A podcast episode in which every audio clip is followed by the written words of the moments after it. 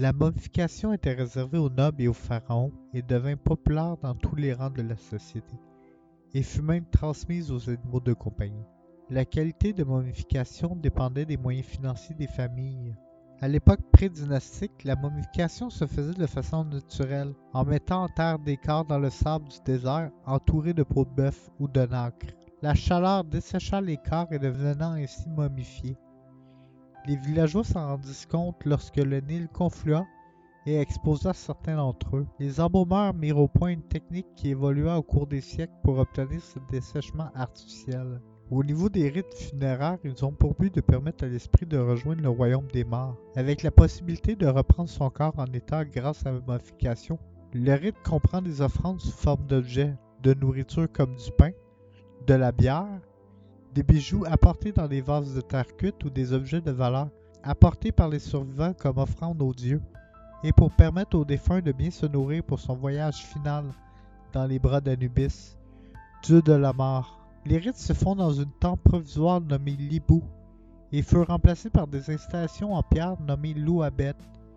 Lors du rite, les survivants peuvent adresser au défunt des écrits, soit pour le défunt directement, ou soit à l'intention d'une autre personne décédée, ou au dieu de la mort. Des pleureuses professionnelles étaient présentes pour pleurer les morts. Les prêtres présents à la cérémonie portaient un masque de chacal, symbole de la protection d'Anubis au chevet du mort, et récitent des écrits magiques pour protéger le défunt dans le royaume des morts et l'empêcher de mourir une seconde fois, ce qui mettrait fin à son immortalité. Les textes sacrés sont aussi écrits à l'intérieur des pyramides pour protéger le corps en vue d'une réincarnation possible du défunt. L'art de la momification est transmise de père en fils et perdure depuis plusieurs dynasties. Outre l'aspect de l'esprit, le corps était traité pendant 70 jours pour la momification. La première étape est l'extraction des organes vitaux, dont le gros intestin, le petit intestin, les poumons, le foie et la vésicule biliaire. Le tout étant exposé dans quatre vases représentant les fils d'Horus. À l'intérieur du vase de Canop, d'Amset, il y a l'estomac et le gros intestin. Le petit se trouve dans le vase Api, dans le vase Douamotef, les poumons. Le foie dans le vase Canopkebesenos. Le cœur est laissé sur place surmonté d'un scarabée sacré, car il présente les parties les plus importantes du corps, c'est-à-dire les sentiments, la conscience et la vie. L'embaumeur effectue une ouverture à l'intérieur du nez avec un long crochet en bronze, chauffé à blanc pour avoir accès au cerveau, qui est ainsi coupé morceau par morceau et réduit en bouillie, pour être retiré et nettoyé avec du nacron, une solution saline qui permet l'assèchement du corps. Après incision le long du flanc ou au niveau de l'abdomen, il lave l'intérieur du corps à l'eau ou au vin de palme additionné d'une infusion d'épices et d'aromates, redonnant ainsi au cadavre l'aspect de sa jeunesse perdue. Ils lui font également une manicure et une pédicure post-mortem. Les yeux étaient remplacés par des pierres ou des chiffons selon la richesse de la famille.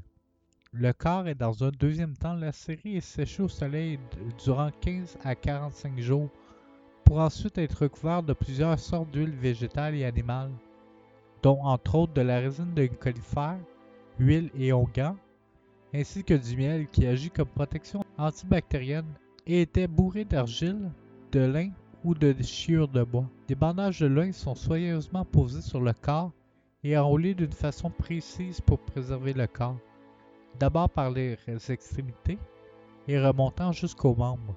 Des amulettes peuvent être insérées entre chaque couche.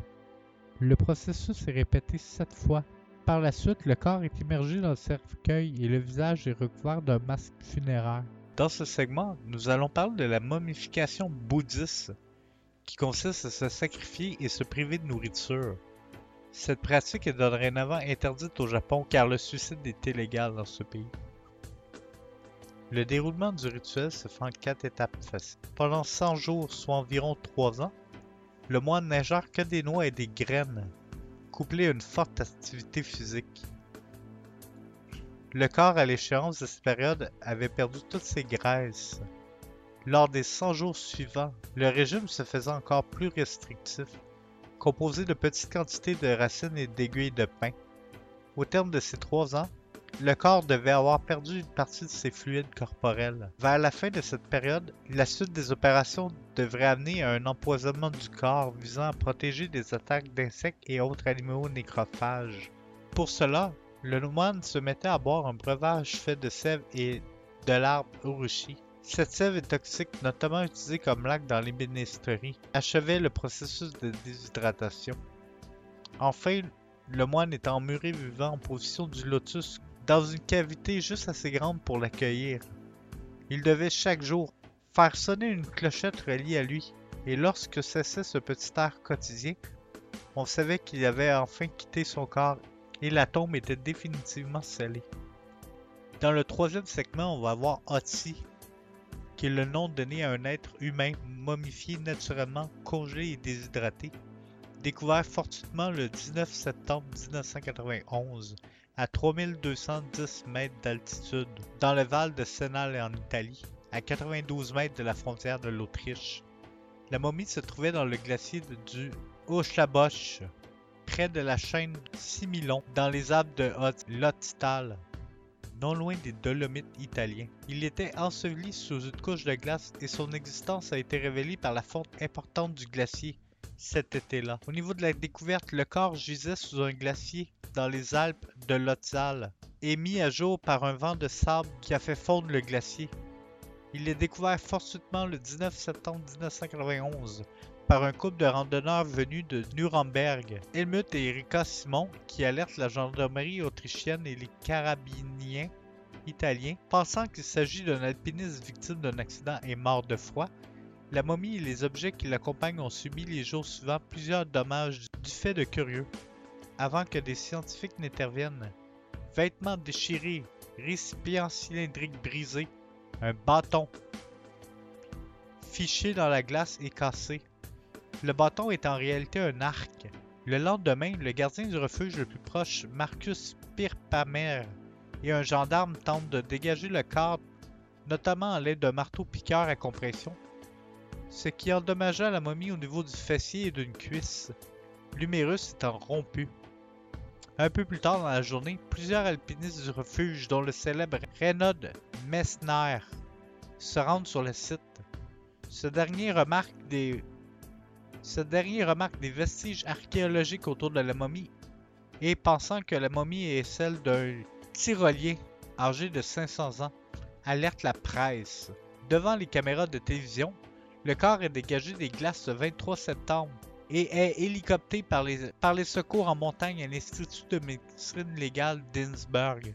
Passant un crime, le procureur local porte plainte contre X, la plainte contre Chris, c'est la plainte contre un inconnu qui n'a pas encore été découvert. Le corps présentant des tasses bleuâtres et le, et crâne d'une fissure. Le corps a été découvert couché sur le ventre.